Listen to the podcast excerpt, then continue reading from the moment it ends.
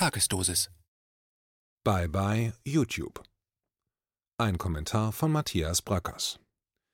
Großes Aufatmen bei den Freunden des systemkonformen Diskurses, der totalen Desinfektion und allen Zeugen Coronas. Reichlich Sektkorken bei den Prestitutes der Konzernmedien, NATO-Pressestellen und Konsensfabriken und echte Partystimmung bei ihren kompatiblen Mitläufern in den Social Media. Der alternative Stachel im Fleisch der deutschen Medienlandschaft ist verschwunden. Das erfolgreichste crowdfinanzierte Medienportal im deutschsprachigen Raum ist nicht mehr auf YouTube. KenFM hat sämtliche Videos unsichtbar gemacht. Zwar sind die 2500 Interviews, Berichte, Reportagen und Kommentare, die KenFM seit acht Jahren produziert hat, nach wie vor über kenfm.de und andere Kanäle erreichbar, für die über 500.000 Abonnenten auf YouTube aber gibt es derzeit nur eine Erklärung von Ken Jebsen, warum er von der YouTube-Zensur die Schnauze genauso voll hat wie von der Cancel-Kultur, die es immer schwieriger macht, Studios oder Säle anzumieten und warum er mit seinem Team Berlin verlässt und ins Exil geht, aufs Land, wo ein Studio und ein Campus gebaut werden sollen und auch analoge Kommunikation wieder stattfinden kann. Aktueller Auslöser für diesen Schritt war der zweite Strike von YouTube, die Löschung eines KenFM-Interviews mit Rechtsanwalt Markus Heinz, der auf der Querdenken-Demo am 25.10. festgenommen worden war, verbunden mit einer einwöchigen Sperre weitere Videos hochzuladen sowie der Drohung, dass beim dritten Mal eine grundsätzliche Sperrung des Kanals erfolgt. Das übliche Prozedere also, mit dem bei YouTube Urheberrechtsverstöße, pornografische Inhalte und andere Rechtsbrüche verhindert werden sollen. Mit dem Unterschied freilich, dass es sich hier um presserechtlich völlig einwandfreies Material handelt, das auch nicht unter irgendwelche dubiosen Hate Speech oder Fake News Regularien fällt, sondern allein aufgrund seiner inhaltlichen Aussagen gesperrt wurde. Da von Zensur zu sprechen ist sicher berechtigt, auch wenn es sich nicht um eine staatliche Maßnahme handelt, sondern Alphabet, Google, YouTube als privater Konzern selbst entscheiden kann, was auf seinen Plattformen stattfindet und was nicht. In Deutschland hingegen findet Zensur dank Auslagerung der Information der Öffentlichkeit an internationale Medienmonopole weiterhin natürlich nicht statt. An der Schmierenkampagne gegen Ken Jebsen losgetreten durch den notorischen Denunzianten Henrik Broder, die zu seinem Abgang aus dem öffentlich-rechtlichen RBB geführt hatte, war ich indirekt nicht ganz unschuldig. Im Sommer 2011 war mein Buch zum zehnten Jahrestag von 9-11 erschienen und Ken Jebsen wollte ein Interview für seine Sendung KenFM darüber führen. Ihn kannte ich genauso wenig wie dieses Format, das im Berliner Raum Kultstatus hatte, und wunderte mich, dass er mit einem ganzen Katalog Fragen angerückt war, denn Radiomoderatoren haben oft nicht mal den Klappentext gesehen. Er aber hatte nicht nur das ganze Buch gelesen, sondern stellte auch richtige und wichtige Fragen.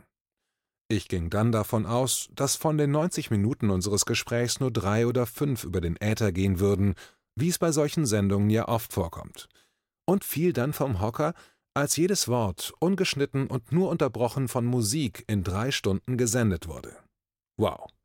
War auf meinem alten Heimatsender wo ich 2001 als Autor das Handtuch geworfen hatte, weil mein Kommentar über Mohammed Attas Koffer und die lachhaften Elefantenspuren von 9-11 nicht möglich war, etwa die neue journalistische Freiheit ausgebrochen?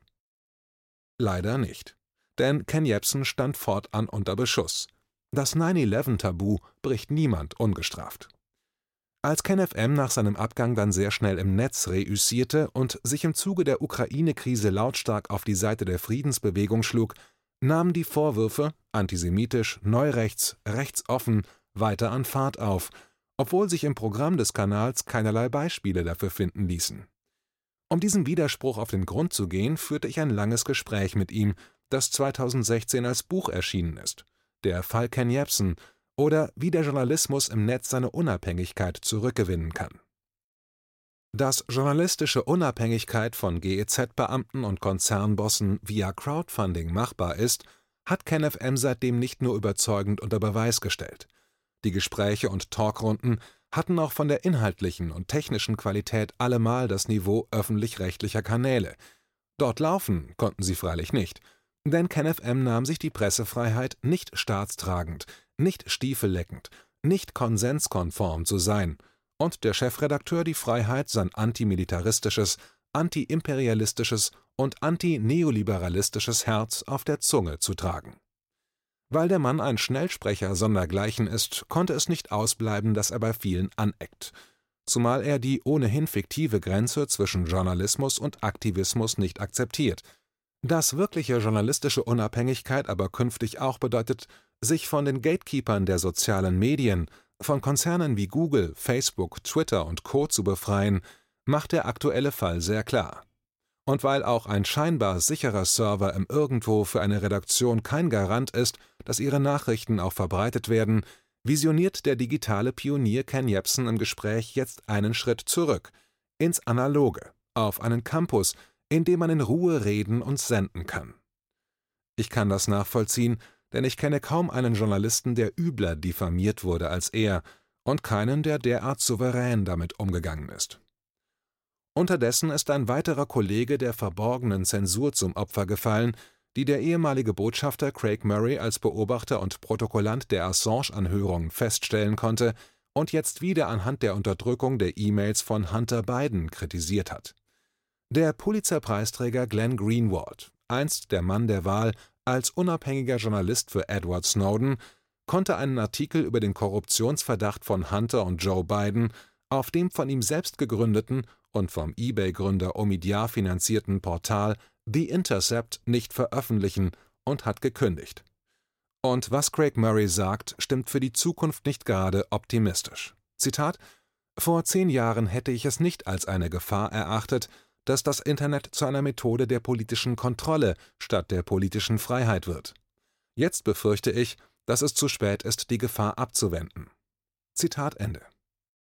Unlängst wunderte sich mein Bruder, der in den 90er Jahren in einer großen Werbeagentur arbeitete, über den mittlerweile zum Schimpfwort geronnenen Begriff Querdenker. Damals haben wir doch dauernd Querdenker gesucht, Anzeigen konzipiert. Dass jetzt schon ein journalistisches Interview mit dem Anwalt einer Querdenker-Demo ein Fall für Zensur wird, zeigt deutlich, wie weit der totalitäre Konformitätswahn mittlerweile gediehen ist. Und dank Corona als Brandbeschleuniger für ein Great Reset, wie ihn sich Klaus Schwab und die Davos-Elite ausgedacht haben, geht derlei Flurbereinigung im Medienbetrieb weitgehend widerspruchslos vonstatten, und auch für Liberale und Linke, die sonst so gern von divers reden und Vielfalt und Freiheit loben, hört beim Querdenken der Spaß auf. Weshalb sich Querdenker wie Ken Jebsen nicht wundern müssen. Über den Tellerrand von Mutti und Dr. Drosten hinauszuschauen, ist jetzt genauso verboten wie nach 9/11 Zweifel an dem Höhlenmärchen von Osama und den 19 Teppichmessern. Und wer sich in den USA jetzt nicht entscheiden kann zwischen Donald Putin Hitler und dem semidementen, aber einzigen Erlöser Sleepy Joe und über den validen Korruptionsverdacht gegenüber letzterem berichten will, wie Journalist Greenwald, hat einfach Pech gehabt. Zensur findet natürlich weiterhin keine statt. Aber Vorsicht, Wer bei Demos ein Grundgesetz hochhält, macht sich verdächtig und kann verhaftet werden als Querdenker.